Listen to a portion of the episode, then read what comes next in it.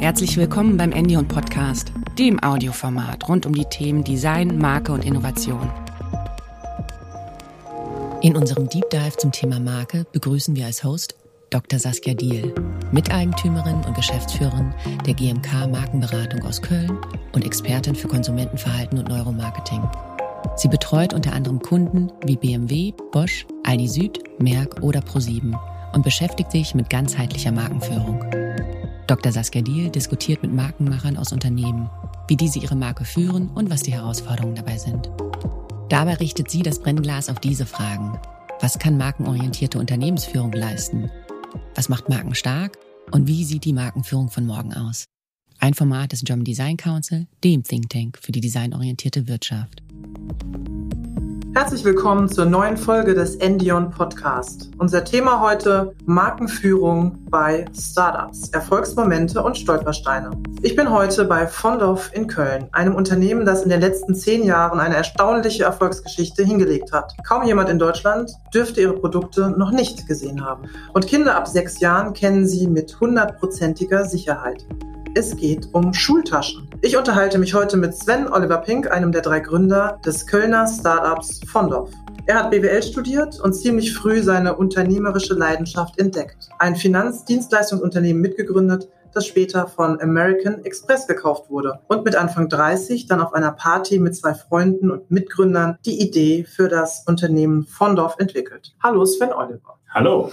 Angefangen habt ihr mit ergonomischen Schulrenzen. Heute führt ihr sieben Marken. Kannst du uns zum Einstieg kurz Fondorf und eure Markenstruktur vorstellen? Klar, gerne. Wie gerade schon angesprochen, haben wir vor mittlerweile elf Jahren, 2010, mit der Marke Ergobag äh, begonnen. Damals hatten wir so den Wunsch äh, zu dritt, dass wir was gemeinsam aufbauen wollen. Es ging also gar nicht so sehr darum, eine Schuhtasche auf den Markt zu bringen, sondern wir haben ganz diverse Geschäftsideen gewälzt und uns angeschaut. Und irgendwann sind wir darüber gestolpert, dass Kinder so nach vorne gebeugt, weil das Gewicht auf dem Rücken so stark zieht, nach hinten zieht, Mhm. Lehnt man sich so nach vorne, das kennt man vielleicht selber noch aus der Schulzeit oder wenn man Kinder auf dem Weg zur Schule irgendwo mal gesehen hat. Und wir haben uns damals gefragt, warum nehmen wir eigentlich nicht die Trägersysteme aus dem Bergsport, die dafür sorgen, dass das Gewicht von den Schultern auf die Hüfte kommt und ja, bringen diese Ergonomie in die Schule. Mhm. Und äh, ja, damals äh, haben wir ganz schnell rausfinden können, dass wir gar keine Ahnung haben, wie man eine Schultasche macht, wie man eine Marke prägt oder wie man überhaupt eine Firma gründet. Also mit völliger Ahnungslosigkeit daran gegangen und das war so ein bisschen unser wesentlicher Erfolgsfaktor, weil wir dadurch das, was man heute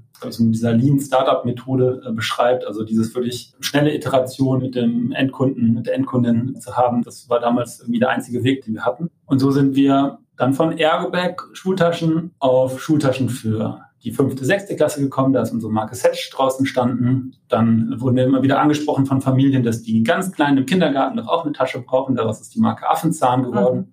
Dann haben wir irgendwann gedacht, jetzt machen wir Rucksäcke für Kinder. Jetzt wollen wir doch auch mal Rucksäcke für uns selber machen. Daraus sind dann die Marken Ever, Ping-Pong und Salzen geworden. Und irgendwann waren uns Rucksäcke, klar, von Rucksäcken ist auch ein Textil, sind wir dann noch schnell auf T-Shirts, auf andere textile Produkte gekommen und daraus ist unsere Marke Funktion Schnitt geworden. Genau. Und so haben wir jetzt heute von Baby bis Business, wie wir immer so sagen, also von äh, Kindergarten bis Produkte für den Weg zur Arbeit, verschiedene Marken, die halt sehr zielgruppenspezifisch aufgestellt sind. Mhm, okay. Und wie genau ist die Rolle von Fondorf dann im Vergleich zu den Angebotsmarken? Ja, als wir angefangen haben wir als Ergoberg GmbH und dann, als dann die weiteren Marken dazu kamen, war klar, dass wir nicht mehr als Ergoberg äh, GmbH firmieren können, weil welcher coole 25-jährige Hipster möchte denn einen Rucksack von einer Schuhtaschenmarke kaufen? Mhm. Und da brauchten wir eine neue Kernmarke, wie wir es nennen, also etwas, was uns im Kern zusammenhält, was so unsere gemeinsame Wertebasis ist, von der aus die ganzen Marken irgendwie starten. Und damals haben wir uns den Namen geschrieben, dass wir immer schon nur Dinge machen wollten, von denen wir wirklich begeistert sind. Also wir wollten nie was machen, um einfach, weil man es schnell verkaufen kann, dann müssten wir wahrscheinlich so 29 Euro Preislagen mit unseren Rucksäcken bedienen. Das machen wir nicht. Uns ist Nachhaltigkeit sehr wichtig, uns ist Funktionalität sehr wichtig, dass das Produkt auch wirklich funktioniert. Uns ist Qualität sehr wichtig. Wir wollen, dass das Produkte und Marken sind, die zu uns passen. Und deswegen heißen wir Font Off, to be Font Off, aus dem Englischen Fanat sein in, in, in eine Idee. Und wir machen nur Dinge, in die wir fanat sind. Mhm, wie schön. Fanat in die eigene Marke. Wie ist denn deine Rolle bei Fondoff? Ja, ich bin ganz fanat in, in meiner Rolle. ähm, äh, ja, wie das bei in so einer Unternehmerrolle ist. Ich habe vor elf Jahren mal damit angefangen mit Flo und Olli, meinen beiden Mitgründern, dass jeder alles gemacht hat. Das heißt, damals habe ich auch die Finanzplanung irgendwie gestrickt. Das ist, glaube ich, das richtige Wort in dem Fall. Bin ans Telefon gegangen, wenn Kundinnen und Kunden angerufen haben und habe natürlich auch Vertrieb gemacht und, und alles Und wie das dann so über ist, also mittlerweile sind wir ein Team von etwas über 300 Menschen und mhm. heißt Arbeitsteilung. Ne? Immer wenn jemand Neues ins Team dazugekommen ist, konnte ich halt etwas abgeben, was ich nicht so gut kann. Und übergeblieben ist am Ende des Jahres 2020 sozusagen, weil jetzt dann, dann aktuell also das Thema Kultur Kulturen gestalten, Organisationsentwicklung, Personalentwicklung. Äh, das sind so ein Schwerpunkt meiner Themen und das ist bei uns ganz, ganz eng verzahnt mit der Kommunikation, mit dem Marketing. Mhm. Weil das, was wir nach außen kommunizieren, muss nach innen gelebt sein. Ansonsten ist die mhm. Kommunikation nicht authentisch. Und deswegen geht es sehr stark Hand in Hand Kultur und Brandbuilding. Mhm. Du hast jetzt genau das schon ein bisschen zusammengefasst, worüber ich mit dir heute sprechen möchte. Ihr seid nicht nur sehr erfolgreich, ihr habt auch sehr professionell das Thema Markenführung von Anfang an berücksichtigt. Markenführung nach außen, aber auch nach innen. Das ist dir, glaube ich, auch selber sehr wichtig. Mhm. Und so wie du erzählt hast, darüber möchte ich gleich mit dir sprechen. Aber vielleicht erstmal zurück zum Anfang. Ihr seid in einen Markt einmarschiert, muss man schon fast sagen, mit sehr etablierten Marken, die eine sehr hohe Marktbekanntheit hatten. Mhm. Wie habt ihr das geschafft, eigentlich vom Startup zum Weltmarktführer für Schulranzen zu werden? Äh, ich habe es gerade schon kurz angesprochen, mhm. unser wesentlichster Erfolgsfaktor jetzt rückblickend äh, mhm. ist definitiv völlige Ahnungslosigkeit. ich habe so für mich jetzt in den letzten elf Jahren Unternehmertum lernen dürfen, dass die Welt, du hast wahrscheinlich auch schon mal von diesem Begriff VUCA gehört, der ist ja in, aller Munde gerade, ne? also dass die Welt immer schnelllebiger und irgendwie diverser und komplexer wird. Und das merken wir natürlich ganz klar auch bei FrontOff. So. Und äh, deswegen ist unser Ziel mit FrontOff immer die Antworten auf die Fragen der Zeit zu finden. Und es hilft uns natürlich jetzt äh, dann auch heute nichts, wenn wir wieder auf die Antworten von 2010 referieren. Und ich glaube, das ist so ein bisschen das, was der Erfolgsfaktor, der jetzt so übergeblieben ist und vielleicht auch das, warum wir uns am Markt durchsetzen konnten, weil natürlich manche unserer Wettbewerber also es gab nur wenige Wettbewerber in diesem Markt für Schultaschen und die waren einfach seit 40 Jahren die dominanten Spieler am Markt. Und ja, wenn man erfolgreich ist, dann muss man ja nichts verändern. Und äh, in diesen 40 Jahren sind aber Themen wie Nachhaltigkeit wichtiger geworden oder Individualisierung oder Ergonomie, Gesundheit. Das sind halt einfach Megatrends. Und als wir in den Markt gekommen sind, hatten wir keine Ahnung. Wir mussten uns den Fragen der Zeit stellen und sind dementsprechend auch zu den Antworten der Zeit gekommen mhm. und äh, haben diese Antworten der Zeit in den Markt gebracht. Und mittlerweile haben alle unsere Wettbewerber auch ergonomische Konzepte, mhm. haben auch Nachhaltigkeitskonzepte und da sind wir auch stolz drauf, dass wir halt diesen mhm. Change in den Markt bringen konnten und gleichzeitig müssen wir natürlich auch da dranbleiben, irgendwie weiter die Antworten auf die Fragen der Zeit zu finden. Mhm. Also als Startup seid ihr Game Changer geworden in einem sehr etablierten Markt, wo die Innovationsgeschwindigkeit auch gar nicht mehr so hoch war. Mhm. Ihr habt Ergonomie in den Schulranzen gebracht. Das muss man sich eigentlich mal überlegen, wie unglaublich das ist, dass ihr kommen musstet, damit der Markt sich da bewegt. Das hast du gesagt, der Wettbewerb zieht nach. Es gibt äh, noch ein zweites Thema, Nachhaltigkeit, was euch sehr wichtig ist. Mhm auch hier ist ja in der ganzen Textilbranche zu beobachten, dass das so ein, ja, was schon wie so ein, so ein Must-Have-Thema wird oder zumindest Must-Talk about. Was da wirklich dahinter steht, ist ja. noch eine andere Frage. Heißt das denn, dass euer Vorsprung, auch jetzt seid ihr ja auch schon etabliert, etwas schmilzt und wie schafft ihr es auch weiterhin, euch zu differenzieren, wenn eigentlich eure Ursprungskernthemen ja, vom Wettbewerb jetzt auch gespielt werden? Ja, ganz aktuelle Herausforderung für mhm. uns, ne? weil es ist vielleicht so, wir versuchen gerade beim Thema Nachhaltigkeit, also wir versuchen alles sehr authentisch zu machen und mit Leidenschaft. Und gerade bei dem Thema Nachhaltigkeit, hinter so einem Schulrucksack von Ergobag sind über 100 Lieferanten, um da genau zu wissen, okay, wo wird denn da eigentlich welche Naht gesetzt und welche Chemikalien werden da beim Färbprozess genutzt und wie sind eigentlich die Vergütungen da, sind die halt irgendwie fair wird da Arbeitsschutz gehandhabt? Gibt es da Notausgänge? Sind die aufgeschlossen? Und all diese Sachen. Das ist halt sehr, sehr aufwendig, das halt alles zu auditen. Und das machen wir mit einem großen Aufwand. Mhm. Und das ist natürlich für die Endverbraucherin, für den Endverbraucher kaum nachvollziehbar, welcher Anbieter wie ernsthaft das betreibt. Und wir machen es sehr ernsthaft. Und das ist, glaube ich, so unsere Herausforderung, natürlich alle gerade sich Nachhaltigkeit auf die Fahnen schreiben. Und das ist auf dem Weg, den wir da beschreiten, ist, dass kaum zu vermitteln ist, ähm, wie viel Ernsthaftigkeit dahinter steckt. Ja, das ist schon so. Und da schauen wir auch gerade mit Startups bei uns zum X-Tech als Beispiel, wie wir das besser vermitteln können. Ja, und gleichzeitig wieder Antworten auf die Fragen der Zeit finden. Die Welt verändert sich und darf fleißig innovativ bleiben, um, ja, um ein tolles Angebot für unsere Familien zu haben. Mhm. Also Kunden, Kundinnen. Vielleicht steigen wir mal tiefer ein beim Thema Markenführung. Was heißt das eigentlich bei euch? Also hat jede Marke eine Markendefinition, also eure Produktmarken, unterschiedliche Attribute, für die sie stehen, unterschiedliche Profilierungsfelder? Habt ihr Markensteuerungsinstrumente? Wie kann ich mir das vorstellen? Wie steuert ihr dieses Portfolio? Erstmal ist es natürlich sieben, beziehungsweise mit der Kernmarke Font auf achtfach aufwendig, acht Marken zu organisieren und, und zu kommunizieren nach außen. Also achtfach teuer und äh, achtfach komplex. Und das ist jetzt erstmal so das Downside. Auf der anderen Seite hat man natürlich den Vorteil, dass wir auch achtfach spezifisch sein können. Also dass wir halt auch wirklich sehr zielgruppenorientiert mit unseren Marken kommunizieren können. Und da liegt erstmal eine Gefahr drin, dass man halt nicht so alles so gleich wäscht oder dass das nicht alles irgendwie gleich aussieht. Und wie machen wir das? Ja, also einmal gibt es ja die schon angesprochene Kernmarke Fontoff und die Kernmarke Fontoff, also unsere Arbeitgeberbrand sozusagen, die äh, unsere Kulturbrand, die halt ganz klar gewisse Werte ausstrahlt und nach innen und außen kommuniziert. Damit versuchen wir halt schon mal so eine gemeinsame Wertebasis auf allen Marken gleich zu haben. Und die Marken selber dürfen dann halt sehr unterschiedlich sein. Man kann sich dir vorstellen, ähm, wenn wir halt bei Ergobag ist die Zielgruppe vor allem erstmal die Mutter ne, oder Eltern, aber vor, vor allem sind es die Mütter immer noch, die sich halt mit dem Schultaschen kaufen, die den vorbereiten und die im Internet sich äh, anschauen, was es so gibt. Und dementsprechend muss natürlich auch die Kommunikation von der Marke Ergobag halt eher auf 25 bis 45-jährige Frauen vielleicht ausgerichtet sein. Die ganze Visualität, die Sprache, die wir da sprechen. Und auf der anderen Seite unsere Marke Ping Pong, die sich halt so, das will ich gar nicht so nach dem Alter, aber so der urbane Styler vielleicht ist so der Adressat oder die Adressatin. Und klar, da müssen wir eine ganz andere Sprache sprechen. Und deswegen, wie wir das halt aussteuern, ist das äh, erstmal, dass wir wirklich auf den einzelnen Menschen bei uns im Team schauen und versuchen halt die passenden Menschen ins Ergoback-Team zu bekommen und die die Ergoback-Sprache sprechen und Menschen, die die Ping-Pong-Sprache sprechen, halt ins Ping-Pong-Team zu holen, weil damit es einfach wirklich authentisch ist. Genau, dann äh, Markensteuerung, klar, wir haben alles durch von Markenschlüssel, Markensteuerrad, aktuell sind wir beim, äh, bei Brand Holosphere gelandet und äh, verwenden schon relevant viel Zeit, vor allem in den ersten Jahren, wenn wir so eine Marke an den Start bringen, damit diesen Product Market Fit. Äh, ne? Und da experimentieren wir sehr viel. Also AB-Testing kennt man äh, vielleicht. Ne? Also wir probieren sehr viel aus. Es ist nicht so, dass wir halt so mit einem klaren Konzept, so muss die Marke kommunizieren, daran gehen, sondern versuchen eigentlich herauszufinden, wie unsere Zielgruppe, also wie wir die Geschichte erzählen müssen, eine Marke kommunizieren müssen, damit die Zielgruppe das auch versteht, was wir senden wollen. Und das dauert immer so zwei, drei Jahre, würde ich sagen, aus der Erfahrung, bis wirklich Produkt, Vertriebsweg, Markenkommunikation auf allen Ebenen stimmig ist. Und das fassen wir dann in so einer Brand Holisphere zusammen und das ist dann auch Teil von jedem Onboarding-Prozess, egal wer bei uns im Unternehmen anfängt. Das wird über Showräume äh, erlebbar gemacht, POS-Präsentationen, über natürlich äh, Social-Media-Kanäle, so dass dann die Marke auch zum Leben erweckt. Hm, jetzt hast du schon gerade gesagt, dass Kosten spielig, so viele Marken zu führen und jede Marke einzuführen, ist ja wieder ein Risiko. Wie entscheidet ihr eigentlich, ob ein neues Produkt, ein neues Portfolio, ein neues Angebot unter einer bestehenden Marke geführt wird oder ob extra eine neue Marke entwickelt wird?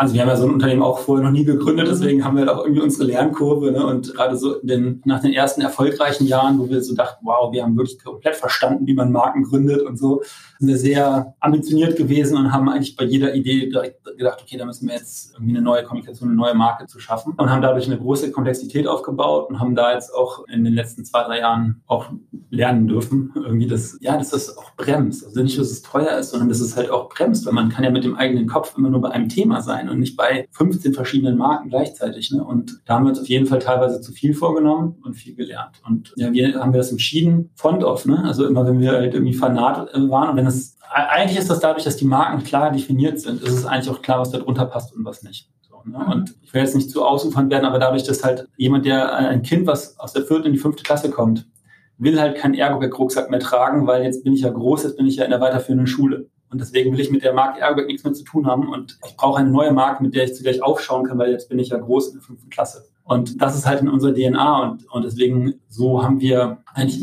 glaube ich, ein sehr gutes Gefühl dafür, wann wir eine neue Marke brauchen und wann nicht. Und haben es da, wie gesagt, ein bisschen übertrieben. Ich will nicht ausschließen, dass wir bald wieder eine neue Marke gründen, aber im Moment sind wir eigentlich eher dabei, die Marken, die wir haben, zu diversifizieren und da mehr Fleisch Mhm, okay. Du hattest gerade schon ein bisschen was erzählt über Markenvermittlung nach innen. Also ihr habt nicht nur Marken, ihr verratet sie sogar euren Mitarbeitern. Ich sage das deshalb so, weil wir gesehen haben im deutschen Markenmonitor, das ist eine Entscheiderstudie für Markenmacher, dass viele Unternehmen ihren Mitarbeitern gar nicht verraten, wie ihre Marken positioniert sind.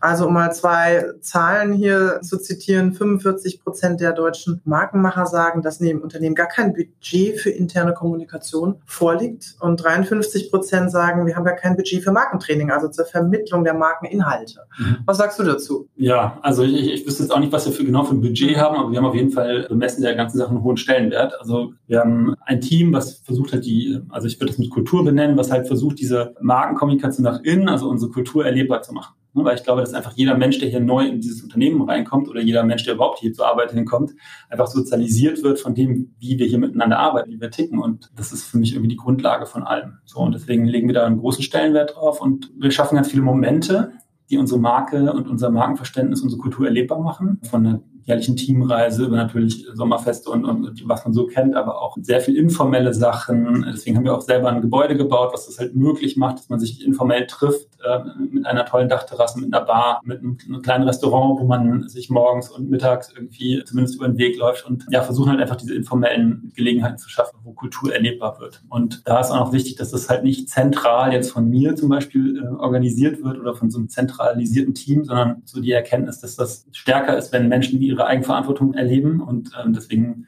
beziehen wir eigentlich das ganze Team, das ganze Unternehmen in die, genau, in die Prägung dieser Kernmarke Font of mit ein. Mhm. Ja, genau. Und ja, es ist über so einen Podcast vielleicht schwer zu vermitteln, aber der ganze Style Guide hinter der Marke Font of, also die Farbwahl, äh, die wir zum Beispiel gemacht haben, die basiert auf Spiral Dynamics, was ein entwicklungspsychologisches äh, Entwicklungsmodell ist, wo es halt diverse Farben gibt und jeder Mensch hat ja unterschiedliche Stärken und Schwächen und unterschiedliche Reife gerade. Und das kann man in so ein Farbsystem übersetzen. Wie gesagt, das heißt Spiral Dynamics und auf diesen Farben basieren zum Beispiel unsere äh, Employer Brand. Ja. Mhm. Womit wir sagen wollen, so Heterogenität ist erwünscht, Diversität ist erwünscht. Mhm. Genau, und dadurch wird es halt erlebbar. Und eine Farbe, die kann ich jetzt benennen, wäre lila. Das ist so die Farbe der Family. So, das ist äh, die Zugehörigkeit. Jeder Mensch sucht Zugehörigkeit, wenn man zumindest Humanist ist. Ich bin Humanist. Ich glaube daran, dass jeder Mensch irgendwie dazugehören möchte. Und lila ist so die Farbe des egal wie gut oder schlecht du bist, egal ob du Geschäftsführerin oder Praktikantin bist, du gehörst dazu. Und deswegen sind zum Beispiel unsere Weihnachtsfeiern komplett lila gestaltet. Mhm. Um, um da erlebbar zu machen, dass es egal ist, mit wem ich am Tisch sitze. Mhm. Ja, das ist mal ein konkretes Beispiel, wie wir das erlebbar machen. Also das eine ist Partizipation. Die Mitarbeiter dürfen mitarbeiten bei der Markenentwicklung und auch erlebbar machen der Marke. Das hast du gerade genannt. Es ist aber auch durchaus ein Aspekt, dass du hier bei Fondor für das Thema Unternehmenskultur verantwortlich bist. Also das zeigt ja auch, wie wichtig das dem Unternehmen ist, wenn das ganz oben aufgehängt ist. Wie hängen deiner Meinung nach Unternehmenskultur und Marke zusammen? Also in manchen Unternehmen ist das ja irgendwie so als Sonderthema, Unternehmenskultur unter ferner Liefern, unter Liefen organisiert. Bei euch scheint das wirklich das Bewusstsein groß zu sein, dass das eigentlich eins ist. Oder wie siehst du das? Ja, für mich ist es 100% eins. Also mhm. es muss nach innen gelebt sein, was man nach außen kommuniziert. Und ich habe es schon bei uns selber in den letzten elf Jahren erlebt, aber auch bei äh, befreundeten Unternehmen, wo es halt nicht authentisch war. Das, was nach außen kommuniziert wurde in, in teuren Marketingkampagnen und äh, auch teilweise Weihnachtsfeiern postuliert wurde, aber was halt dann tatsächlich am Ende nicht gelebt wurde. Und das ist natürlich auch im Alltag manchmal gar nicht so einfach. Es ist auch nicht so, dass wir das jeden Tag, in jeder Sekunde, in, in jedem Fall richtig hinbekommen. Aber ja, ich glaube, man kann nicht Nachhaltigkeit postulieren und dann irgendwie im Büro den Müll nicht trennen und so. Und das fliegt uns jedes Mal um die Ohren in, in internen Slack-Kanälen, wenn da jemand was macht. Und ja, das ist mhm. für mich eigentlich vielleicht zwei Seiten einer Medaille, wenn nicht genau das Gleiche. Mhm. Du hast einmal über den Erfolg eurer Gründerjahre gesagt, weder Know-how noch Glaubenssätze standen uns im Weg. Sensationeller Satz, den finde ich total klasse. Mhm. Wie hast du das gemeint? Ja, hatte ich vorhin schon erwähnt, so dieses diese völlige Ahnungslosigkeit. Wir, wir, waren so von Leidenschaft getrieben, dass wir diese Schultasche an den Markt mhm. bringen wollten und haben erstmal 6000 von diesen Schultaschen dann in, in, Asien produzieren lassen, haben uns, weil wir keine Investoren hatten, mussten wir natürlich irgendwie unser Sparschwein schlachten und Kapital aufnehmen von der Bank und uns verschulden und waren halt wirklich von Leidenschaft und auch existenziell getrieben. Wir wollten das unbedingt, aber wir wussten halt einfach überhaupt nicht wie. Meine Mitgründer waren 25, ich war schon 30, aber wir hatten keine Kinder, wir waren schlecht in der Schule, Schule war schon länger her, wir kannten keine Lehrerinnen, Lehrer, wir wussten überhaupt nicht, worauf es ankommt. Äh, wir hatten auch noch nie eine Schultasche gemacht, ne? wir haben auch nie mit einem Schulfachhandel oder sowas gesprochen gehabt. Wie bringt man eine Tasche in den Handel? Wie fertigt man eine Tasche? Wo werden die überhaupt gefertigt? Das wussten wir alles nicht. Aber trotzdem waren wir irgendwie so naiv zu denken, wir wollen das unbedingt. Und ja, rückblickend würde ich sagen, ist das unsere Stärke, weil, weil nur so konnten wir zu neuen äh, Lösungen kommen, weil wir halt einfach wirklich den Menschen zuhören mussten. Also wir sind sehr transparent und offen auf wirklich ich würde sagen, tausende Menschen zugegangen. Also wir haben wirklich mit hunderten Müttern gesprochen, mit vielen, vielen Lehrern und Lehrerinnen. Wir haben mit diversen Lieferanten sprechen müssen, weil jeder hat natürlich eine andere Perspektive auf das. Und nur dadurch, dass wir wirklich diese diversen Meinungen eingesammelt haben, sind wir zu neuen Lösungen gekommen. Und das hat, hoffe ich, doch auch unsere Kultur bis heute geprägt. Mhm. Ich glaube, da sind dann auch die ganzen Marken draus geworden. Und daraus ist dann auch eine Kultur entstanden, die das auch tragen kann. Ne? Dass man auch, eine, auch diverse Marken, ausgehend von einer Kernmarke, wirklich authentisch mhm. nehmen kann. Und genau das interessiert mich jetzt, dieser Prozess von, wie du sagst, Ahnungslosigkeit, erstmal informieren, seine Hausaufgaben machen, Leidenschaft hin zur strukturierten Markenführung. Weil Markenführung ist ja eigentlich genau das Gegenteil. Man hat eine klare Kompetenz, man weiß auch, was man kann und was man nicht kann. Ja. Man hat Glaubenssätze, die man vermittelt. Und das heißt, irgendwann mal auf diesem Weg seid ihr ja auch äh, zu viel Know-how gekommen. Ja. Wie war das bei euch? Und was rätst du auch euren Startups hier auf dem X-Stack? Also am Anfang ist man ja bei der Startup-Phase erstmal mit ganz mit der Idee beschäftigt und genau das, was du sagst, wie mache ich das eigentlich? Und gar nicht so sehr mit Markenführung. Wann sollte man damit anfangen und wie habt ihr das gemacht? Ach ja, also wir haben das gemacht mit der Hand am Arm, wir haben äh, erstmal losgelegt. Ähm, aber eigentlich muss ich schon sagen, wahrscheinlich hatten wir schon auch ein, oder ganz sicher ein, ein gewisses Know-how auch dann doch. Zum Beispiel, warum haben wir unsere Marke Ergobag Ergobag genannt? Das ist ein sehr beschreibender Name, ne? weil wir gedacht haben, okay, wir haben halt nur wenige Sekunden, um jemandem unser Produkt zu zeigen und wir wollen, dass das ein Name ist, der wirklich im Kopf hängen bleibt. Ne? Also deswegen würde ich schon sagen, dass es vom ersten Tag an schon bei der Namensgebung und bei den Farben, die man wählt und also bei dem ganzen CI, was entsteht, dass es wichtig ist, sich da immer grundsätzlich Gedanken zu machen. Ne? Und wenn ich sage AB-Testing und wir versuchen das halt über Jahre Product Market Fit rauszufinden, dann natürlich auch irgendwie in gewissen Bahnen, so, ne, die wir definiert haben und wo wir auch am Anfang doch viel Zeit, fühlt sich auch häufig unproduktiv an, dann so, ne? Wirklich Wochen, Monate immer wieder darüber nachzudenken, wer ist denn jetzt genau diese Person, die das kaufen soll und äh, was sind denn unsere Werte und wie grenzen wir uns denn eigentlich ab?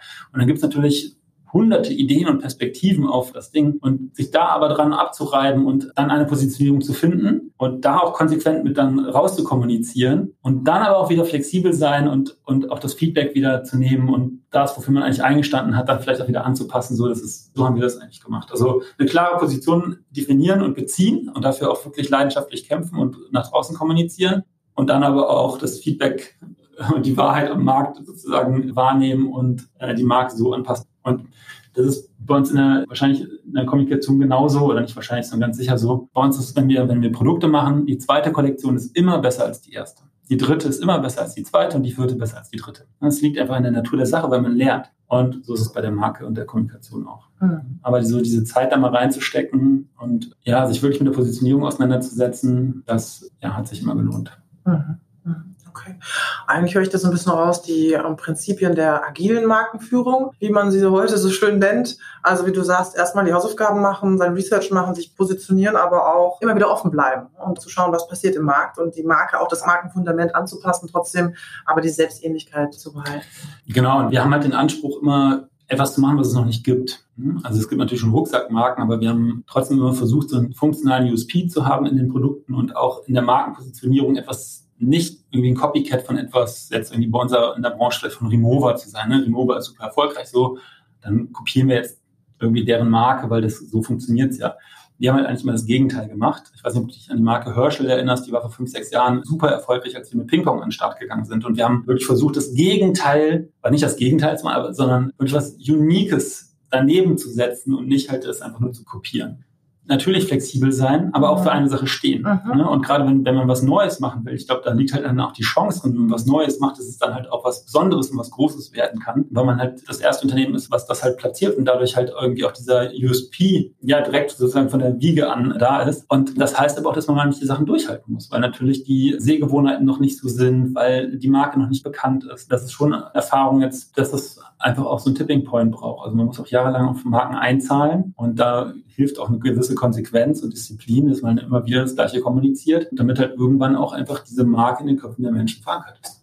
Die Zuhörer des Endion Podcasts sind ja alles markenverantwortlich in ganz unterschiedlichen Branchen oder auch unterschiedlicher Marktreife, von Startups bis zu sehr etablierten Unternehmen. Wenn du es jetzt mal zusammenfassen müsstest, welche zwei, drei Tipps könntest du geben beim Thema Markenführung? Ja, also das Wichtigste, worauf wir ganz extrem achten, ist halt einfach, dass wir nach außen kommunizieren, nach innen leben. Also und damit möchte ich es schon auf den Punkt bringen, so dieses wirklich authentisch sein und rausfinden, wer sind wir, was ist unsere Kultur, was ist uns wichtig und das halt in der Marke erlebbar zu machen. Ne, das ist das, was ich bei uns als das Erfolgsrezept sehe und was ich auch eigentlich mit den Startups, mit denen wir zusammenarbeiten, immer dann am überzeugendsten finde, wenn das wirklich gelebt wird. Also da liegt dann einfach auch eine Kraft drin und das spürt die Verbraucherin, der Verbraucher, das, das kommt halt einfach äh, rüber. Und ich erlebe auch häufig in so Kommunikationen, wenn es halt einfach nicht gut erarbeitet ist und wenn es nicht authentisch ist, wenn es halt einfach nur eine Agentur gemacht hat, die das vielleicht total hochglanz toll gemacht hat, aber unterm Strich ist es nicht authentisch, das spüre ich und ich glaube, es spüren auch andere und dann meine ich zu wissen, dass es dann auch nicht so gut funktioniert rausfinden, wer wir wirklich sind. Ich würde das jetzt gerne mal auf dich übertragen, rausfinden, wer ist denn jetzt eigentlich dieser Sven Oliver Pink? Mit einer kleinen Frage am Schluss, beziehungsweise fünf Fragen aus unserer Rubrik Markengeflüster, die ich dich bitte zu beantworten. Ganz kurz und knapp, einfach aus dem Bauch raus. Mal, was ist deine Lieblingsmarke und warum? Meine Lieblingsmarke und warum? Ja, meine Lieblingsmarke ist auf jeden Fall aus unserem Haus Marke Fontoff, weil das ist der Kern, der Nukleus von uns, das ist unsere, unsere Wertebasis und aus dem alles heraus entsteht und wo wir uns alle mit identifizieren. Und ich liebe diese Echtheit darin und diese Diversität, die wir darin leben und den, der Anspruch halt irgendwie, ja, eine Plattform für Potenzialentfaltung zu sein und wirklich den einzelnen Menschen in den Mittelpunkt zu stellen und den einzelnen Menschen den Raum zu geben, wachsen zu können. Und das berührt mich immer wieder. Ein Markenenthusiast, der Sven. Von welcher Marke war dein eigener Schulranzen? Wirst du bestimmt häufig gefragt. Boah, das ist wirklich so ein blinder Fleck, so meine Schulzeit. Ich weiß es wirklich nicht. Ich bin immer wieder erstaunt, wenn ich von unserer Marke Ergoberg erzähle und Leute mir sagen, ja, ich hatte einen roten irgendwas Scout mit einer Rakete drauf und so. Ich weiß das ehrlich gesagt nicht mehr. Ich müsste das mal recherchieren. Welche Marke hättest du gerne gegründet? Ach, also wie gesagt, ich bin von Leidenschaft getrieben und ich gründe ja immer die Marken, die, die mir einfallen. Und deswegen, also gerade beschäftigen mich Geschichten, erlebe mehr und mehr, welche Kraft in Geschichten drin ist. Und deswegen sowas wie Disney, in so eine Richtung orientieren wir uns gerade. Also wir werden jetzt nicht Disney werden, aber so Geschichten zu erzählen, Charaktere zu entwickeln, Utopien zu beleben, das finde ich gerade sehr spannend. Wenn du dir etwas wünschen dürftest, was wäre das? Ich habe erlebt, was es in den letzten fünf, sechs Jahren selbst erlebt, was es für, für eine Kraft entfaltet, wenn man sich mit sich selbst beschäftigt und äh, so ein bisschen in den Spiegel schaut und irgendwie reflektiert, äh, wer man ist und wer man nicht ist. Und ich glaube, das wird der Welt ganz gut tun, wenn das vielleicht alle ein bisschen mehr machen würden. Ich glaube, dann äh, so ein bisschen weniger Ego und ein bisschen mehr Eco, so, dann, das würde ich mir wünschen. Vielen Dank, lieber Sven. Es hat mir super viel Spaß gemacht, mit dir zu sprechen. Ebenso. Alles Gute für Fondoff. Ich denke, wir werden noch einiges von euch hören. Ganz sicher. Das war der Endion Podcast. Heute mit einem intensiven Blick auf das Thema Markenführung. Mein Gast war Sven Oliver Pink von Fondorf aus Köln. Angefangen hat Fondorf vor nur zehn Jahren mit einer guten Idee, vier Mitarbeitern und jeder Menge Esprit. Heute ist es ein erfolgreiches, vielfach ausgezeichnetes Unternehmen mit sieben erfolgreichen Marken. Ich bin Saskia Diel von der GMK Markenberatung und unterhalte mich hier im Endion Podcast mit Menschen, die Marken machen. Vielen Dank fürs Zuhören und bis bald.